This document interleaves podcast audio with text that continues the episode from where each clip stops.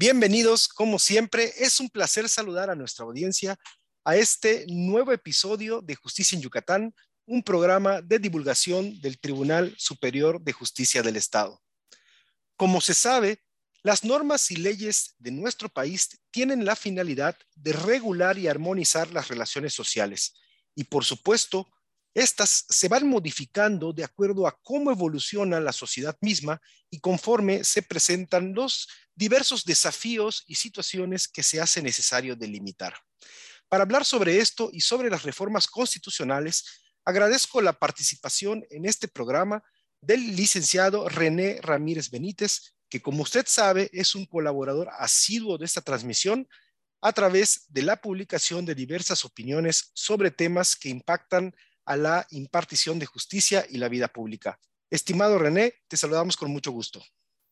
Buenas tardes, estimado Mauricio. Muchísimas gracias por la invitación y sobre todo, antes, que, antes de iniciar, me gustaría también pues felicitarte por este gran trabajo que realiza, realizas tú y también el Poder Judicial del Estado. Me parece que este tipo de espacios son muy necesarios en el ámbito jurídico y sobre todo me parece que tú has sido una gran parte de esta nueva forma de comunicar lo jurídico y por lo tanto también no nada más agradecerte, sino también felicitarte. Muchísimas gracias, amigo. Lo hacemos con mucho gusto, con el propósito eh, de acercar los temas de la impartición de justicia para la ciudadanía. En la más reciente edición de Justicia en Yucatán, René nos deja un artículo sobre la inconstitucionalidad de las reformas constitucionales. Y a propósito de ello, abundaremos en este espacio sobre su contenido. René, antes de entrar en materia, ¿podrías por favor explicarnos cuál es la naturaleza de una constitución? Claro que sí, y de hecho, justamente el título de esta colaboración lo que incitaba era, era, realmente una provocación al debate, ¿no? Uno pensará reformas constitucionales inconstitucionales, eso es una aberración jurídica, ¿no? Pero me parece que incluso tú comienzas con una, una pregunta muy importante. ¿Qué es una constitución? Y nosotros siempre señalamos que la constitución, o parece que ser que esa constitución es un librote, ¿no? Un librote de oro que está ahí arriba eh, en una pendiente jurídica. Pero lo más importante es reconocer y, determinar qué es justamente una constitución. La versión más tradicional y dogmática nos ha señalado que una constitución pues es un acuerdo de reglas de convivencia, ¿no? Es decir, es como una especie de pacto social, político, por supuesto, que integra no nada más un catálogo de derechos, sino también pues establece y organiza las instituciones y a la sociedad y cómo ésta va a regir un determinado lugar o un determinado país. Esa es como la, definición dogmática por excelencia. Sin embargo, también hay que señalar que una constitución deviene pues de una tradición liberal en la cual, pues bueno, se establecen los mecanismos de tutela de derechos, de la protección de los derechos y también los, pues, lo que deviene incluso del constitucionalismo norteamericano, los check and balances, ¿no? Estos mecanismos de limitaciones de los excesos del poder, por supuesto que también son parte y un reflejo mismo de una constitución. Y por supuesto, y algo que yo siempre comento en cualquier espacio o clase, una constitución es no nada más un documento jurídico de carácter o de una superioridad jerárquica. Una constitución es el reflejo de un sentir de una sociedad. Por ejemplo, si una sociedad señala que para esa sociedad es muy importante la educación, cuando esa sociedad lo exige, se inserta en la Constitución, porque entonces se vuelve, en ese sentido, un valor muy importante o primigenio para una sociedad. En ese sentido, me parece que también es importante retomar justamente lo que en 1862 Ferdinand Lasalle o Ferdinand Lassalle señala, y de manera muy poética, ¿no? nos dice, una constitución debe entenderse como una fuente primaria en la que se deriva todo el arte y la sabiduría constitucional, sentando en ese concepto que se desprende de él momentáneamente y sin esfuerzo alguno. En ese sentido, Ferdinand Lassalle nos dice que una constitución no solamente son los preceptos jurídicos, es el sentir popular y es lo que una sociedad en un momento determinado consideró tan importante como para insertarlo en uno de sus máximos documentos jurídicos y hasta políticos. En este sentido, René, comentaste que una constitución es el reflejo de la conformación de una sociedad, del sentir popular. Por ello, quisiera preguntarte, se tienen algunos instrumentos que tienen la misión de, de preservar precisamente el orden constitucional, conocidos como mecanismos de control constitucional. ¿Podrías decirnos cuáles son, en qué consisten? Claro, me parece que, acabas de realizar esta pregunta de una, de una manera excelente. Como, como bien señalaba con anterioridad, pues si, si, decimos entonces que la máxima expresión social, popular y hasta política se plasma en una constitución, pues entonces no solamente tiene que estar ahí nuestra constitución muy bonita en su redacción, sino también tiene que hacerse valer o hacer que esta, que esta redacción normativa tenga vigencia. Y para esto justamente existen estos mecanismos de control constitucional. Estos mecanismos jurídicos nos garantizan que justamente se preserve esa regularidad constitucional con la cual, pues bueno, vamos a defender la constitución misma cuando existan actos de autoridad o incluso actos del Estado que sean contrarios a la constitución misma. Y esto no nos debe extrañar, justamente un Estado democrático lo que siempre va a intentar salvaguardar es justamente esto, que los actos de todos los órganos del Estado se contraigan a lo que señala a la Constitución. Y pues por supuesto, en, un sistema de pesos y contrapesos, un, mecanismo de control constitucional nos ayuda a garantizar de manera democrática y jurídica y que todos los miembros inherentes al Estado, pues bueno, exista un control público de sus actos. Pues bueno, creo que de manera eh, general podemos señalar que existen a nivel federal, por así decirlo, en nuestra constitución política de los Estados Unidos mexicanos, existen en el orden jurisdiccional diversos mecanismos. El primero de ellos, el juicio de amparo. Segundo, las acciones de inconstitucionalidad. Tercero, las controversias constitucionales. Y por supuesto, algo que omiten muchos académicos y litigantes, el juicio para la protección de los derechos político-electorales y el juicio de revisión constitucional electoral, todos ellos, evidentemente, se tramitan ante el Poder Judicial de la Federación, pero que todos estos son justamente medios para hacer valer la Constitución. Y bueno, me, gustaría enfocarme particularmente en uno, que va a ser, el, de hecho, es el, pues digamos, el punto más importante de, mi colaboración, que es el juicio de amparo. Pues bueno, en Yucatán siempre hemos estado muy orgullosos del juicio de amparo que tiene, como origen 1841, justamente en Yucatán, y pues bueno, se elige como el medio de control jurisdiccional idóneo y por excelencia para la protección de los derechos o la protección de la Constitución. Y se eleva incluso al, al, orden federal en la Constitución de 1857, cuando se establece que la competencia de los tribunales federales son para conocer justamente del juicio de amparo cuando van en defensa de las garantías individuales, cuando algún gobernado pues sufra alguna violación de sus derechos. ¿no? En el texto original de la Constitución de febrero de 1917, pues se preservan las disposiciones de amparo de, la Constitución del 57 y ahí es cuando incorporamos pues las reglas procesales constitucionales de la tramitación del juicio de amparo.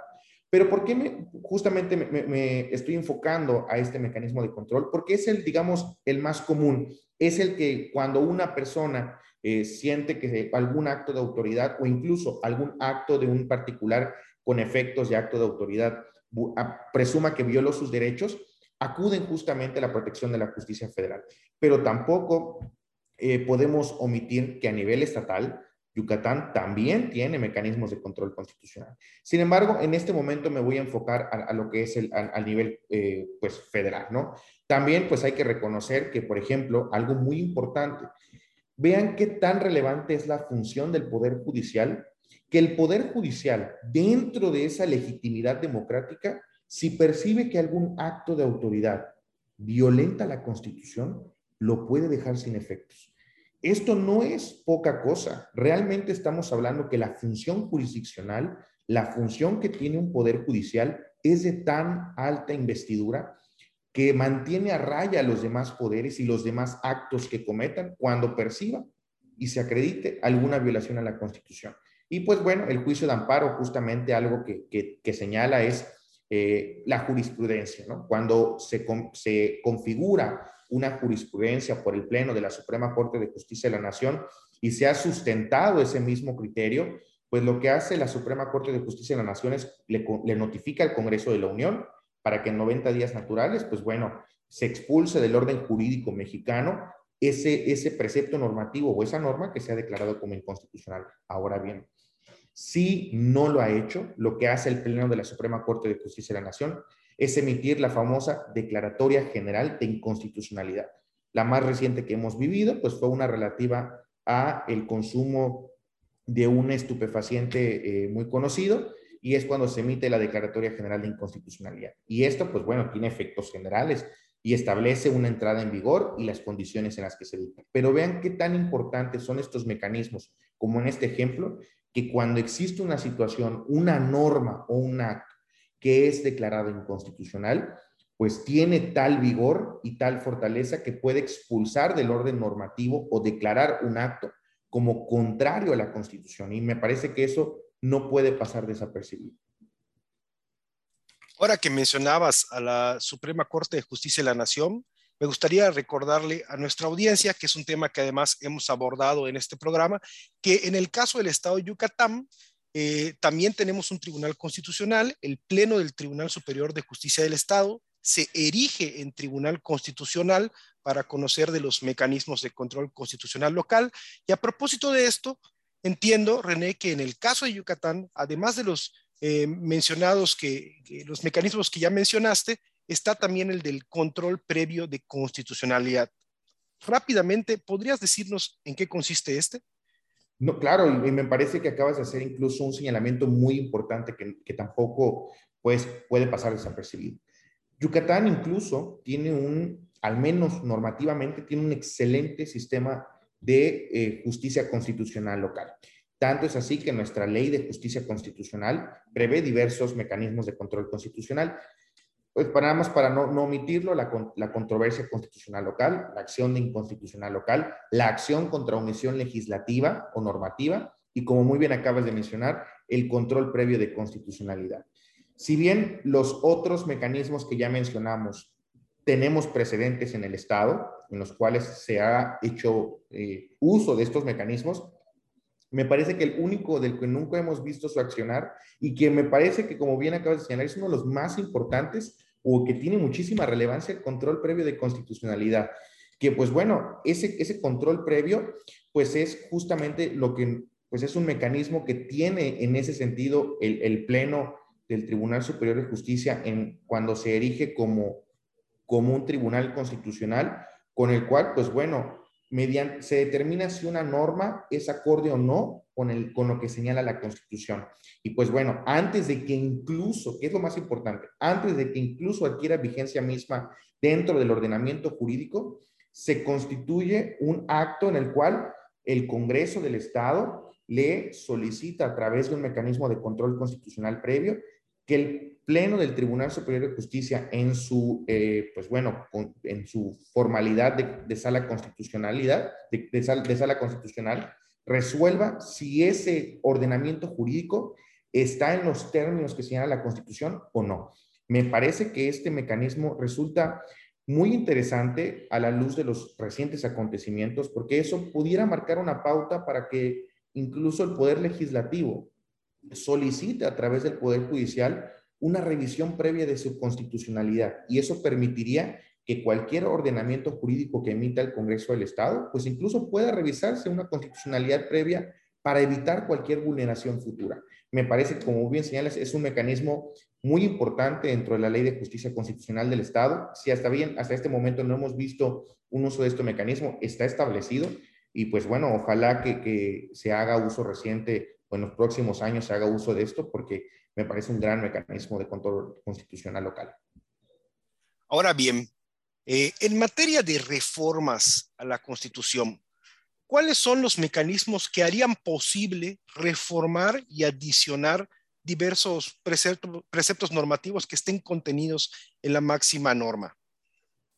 Claro, creo que tampoco podemos olvidar, y me parece que, que aquellos colegas van a coincidir cómo nos enseñaron en las clases de Derecho Constitucional que la modificación en la Constitución mexicana, al menos es de un sistema rígido.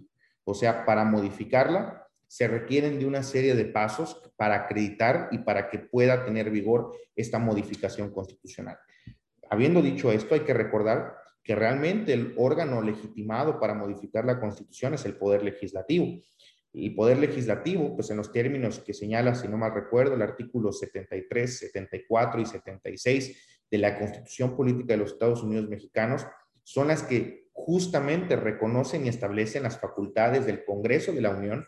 Y hay que recordar que nuestro Congreso de la Unión, en los términos justamente del numeral 50 de la propia Constitución General, señala que nuestro Poder Legislativo o Congreso de la Unión se deposita en dos cámaras, ¿no? La Cámara de Diputados como Cámara Baja y la Cámara de Senadores, que en este, que en este caso es la Cámara Alta. Estos, estos, pues bueno, órganos legislativos son los que están facultados por nuestra Constitución para poderla modificar. Sin embargo, tampoco podemos olvidar que el artículo 135 constitucional establece la posibilidad y los mecanismos para reformar y adicionar preceptos normativos de nuestra propia Constitución General. Sin embargo, pues bueno, algo que, es muy interesante y que es lo que incluso es objeto de, de mi misma colaboración, es que el 135 solo nos marca pasos, pero no nos marca límites, por lo cual eso puede conllevar un poquito de debate respecto a cuáles pudiéramos entender cuáles son los límites de reformar o cuando incluso esa modificación a la propia constitución pudiera ser contraria al ánimos, de la, al constitucional. Me parece que el, profesor Tena Ramírez, que fue eh, un, maestro de muchos, ¿no? En los libros del profesor Tena Ramírez, creo que todos hicimos uso de ellos, nos mencionaba incluso que el órgano constituyente del artículo 135 es el único que tiene pues esa investidura plena para poder reformar y adicionar a la Constitución. ¿Qué quiere decir? Y hay que señalar, cuando el Congreso de la Unión va a modificar la Constitución, no solamente es un simple poder legislativo, se configura como constituyente. Y esto quiere decir que en ese sentido está haciendo uso de las máximas facultades de la Constitución para reformarla. Y que por lo tanto, pues bueno, tiene que, tiene no nada más ese, pues, facultad plena para poder reformar la Constitución, sino también cuando existe un legislador constituyente, o sea, que va a modificar la constitución, tiene también que tomar en cuenta la conciencia histórica, los preceptos sociales y lo que exige la sociedad al momento de reformar la constitución. Por supuesto, durante todo, toda la discusión respecto a esto, los constitucionalistas nos han dicho, bueno, hay dos posibilidades. Se reforma la constitución por el constituyente o por exigencia social.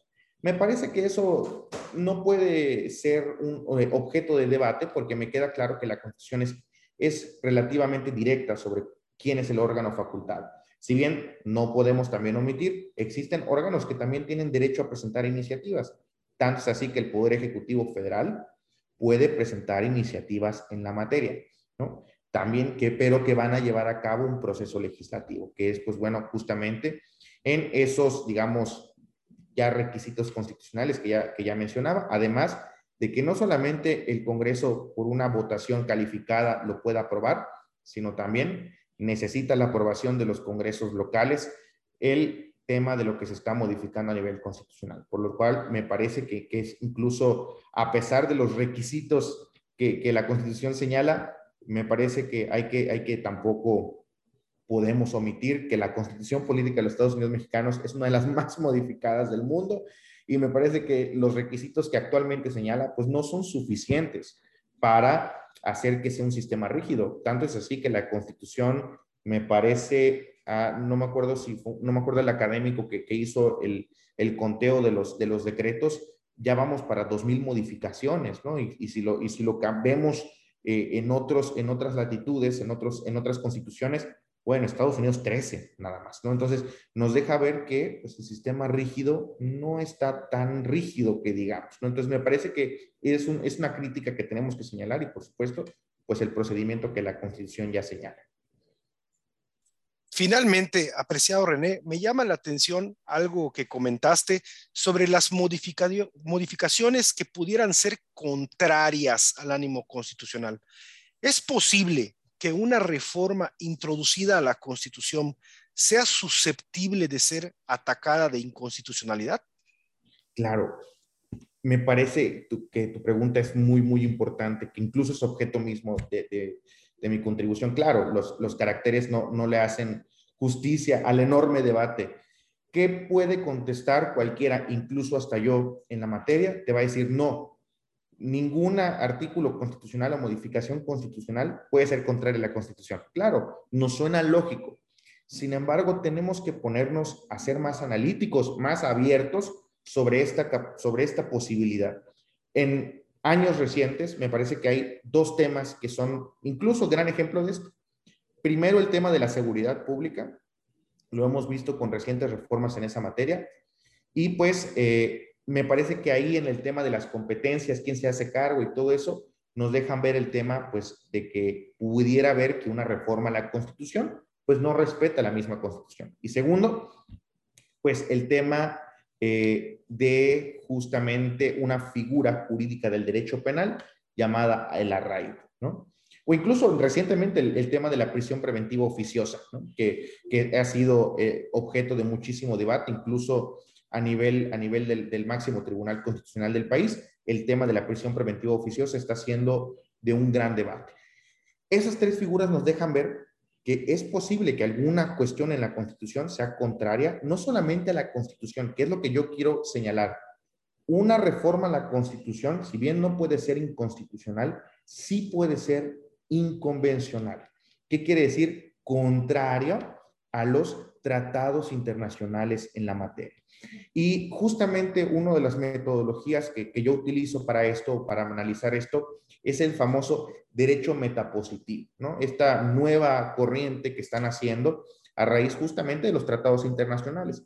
Y nos dice, bueno, el, derecho metapositivo nos dice que el ejercicio de control constitucional por órganos jurisdiccionales, pues tienen, si bien tienen el monopolio de la decisión y de la determinación, pues, y, también ese monopolio, ¿cómo lo resuelven? Lo resuelven utilizando un documento llamado constitución. O sea, sus decisiones no son por un criterio nada más, sino también por lo que dice la propia Constitución. Y en ese sentido, pues bueno, se convierte en un carácter metapositivo de la norma constitucional. Sin embargo, hay que entender que una constitución no solamente, como mencionábamos desde el inicio, no solamente es el, texto escrito, también está el texto no escrito o por añadidura, el no positivo en ese sentido que en ese caso, pues bueno, son ordenamientos jurídicos superiores, que si bien no estamos hablando de la constitución misma, el derecho metapositivo, cuando habla de este derecho no escrito, hace referencia a documentos jurídicos como son los eh, tratados, pactos o normas de carácter internacional. Y me parece que ahí es donde está lo más importante. Eh, la Suprema Corte de Justicia de la Nación ha debatido el tema sobre las constituciones locales. Y ahí sí que nos vamos a apartar un poquito del tema de tu pregunta inicial. Las constituciones locales, además de que existe la soberanía de las, de las entidades federativas, sí tienen una limitante. Y justamente la Suprema Corte de Justicia de la Nación, me parece que en tres acciones de inconstitucionalidad, la 47 diagonal 2006, la que y sus acumuladas, la 39 diagonal 2006 y sus acumuladas y la 41 diagonal 2006 y sus acumuladas. En esas tres acciones de inconstitucionalidad, la Corte determinó que las, pues, las constituciones locales, al reformarse o al establecer algo, no podían solo ser eh, señaladas de que si era inconstitucional o no. Cuando se modificaba una constitución local, tiene límites. Y esos límites son material formal y competencialmente a lo que señala la Constitución Política de los Estados Unidos Mexicanos. En ese sentido, los congresos locales no pudieran entonces modificar la Constitución de manera contraria a lo que señala la Constitución General y que incluso una Constitución local puede ser sujeta a un control constitucional de un sistema suprajurisdiccional como es la Suprema Corte de Justicia de la Nación. En ese sentido, pues bueno, la Corte y bajo este digamos, ya está estableciendo esta serie de criterios jurisdiccionales, está evaluando si las reformas constitucionales, cuando se deriva de, un, de una violación al procedimiento legislativo, pudiera ser incompatible o no con la Constitución. Tanto es así que el recurso de reclamación 09 diagonal 2016, pues bueno, advierte que una violación al proceso legislativo de una reforma constitucional pudiera ser o pudiera dar procedencia a alguna acción de inconstitucionalidad. Me parece que ese análisis es muy, muy importante y tampoco puede, puede eh, podemos olvidar la contradicción de tesis 105 diagonal 2021, donde, pues bueno, si bien establece la improcedencia del juicio de amparo cuando tú estás eh, impugnando un, decreto de reforma constitucional, sí existe el debate de que si una reforma es contrario a lo que establece un tratado internacional, pudiéramos entonces presumir que esa reforma a la Constitución si bien no es inconstitucional, sí es contrario a un ordenamiento jurídico de carácter internacional. Y no hay que olvidar que los estados estamos obligados a que ese, digamos, derecho interno no contravenga de manera directa, salvo que haya alguna disposición, como por ejemplo que un estado haya dicho, es que ese artículo no me aplica, a menos que exista esto. Si no le existe, tú tienes una obligación con hacer que se cumpla el tratado internacional. Por lo tanto, hay que sostener la jerarquía de preceptos constitucionales y en ese caso, pues bueno, hay, hay que, hay, puede, podemos analizar una posible inconvencionalidad. En hechos recientes existe el debate sobre si la prisión preventiva oficiosa es inconvencional o no. Y me parece que esa discusión va a ser muy, muy importante para determinar si alguna modificación a la Constitución puede ser o no contrario a un tratado internacional o incluso hasta el ánimo mismo constitucional. Me parece que es un debate muy, muy interesante, muy importante. Estamos en un contexto jurídico y político que creo que este tipo de discusiones deben darse, por lo tanto, me parece maravilloso que, se haya abierto este espacio y te agradezco nuevamente que, se haya podido dar esta discusión. Pues como siempre, apreciado René, es un placer para nosotros que nos hayas acompañado. El licenciado René Ramírez Benítez es académico, profesor universitario, abogado postulante y asesor legislativo. Y como siempre, de verdad, René, muy agradecidos porque nos hayas eh, ayudado con este importante tema, con este interesante tema. No olvide que puede encontrar este y todos los episodios de Justicia en Yucatán en Spotify y en YouTube como Justicia en Yucatán Radio y también a través del canal del Tribunal Superior de Justicia de Yucatán. Gracias, René. Hasta la próxima.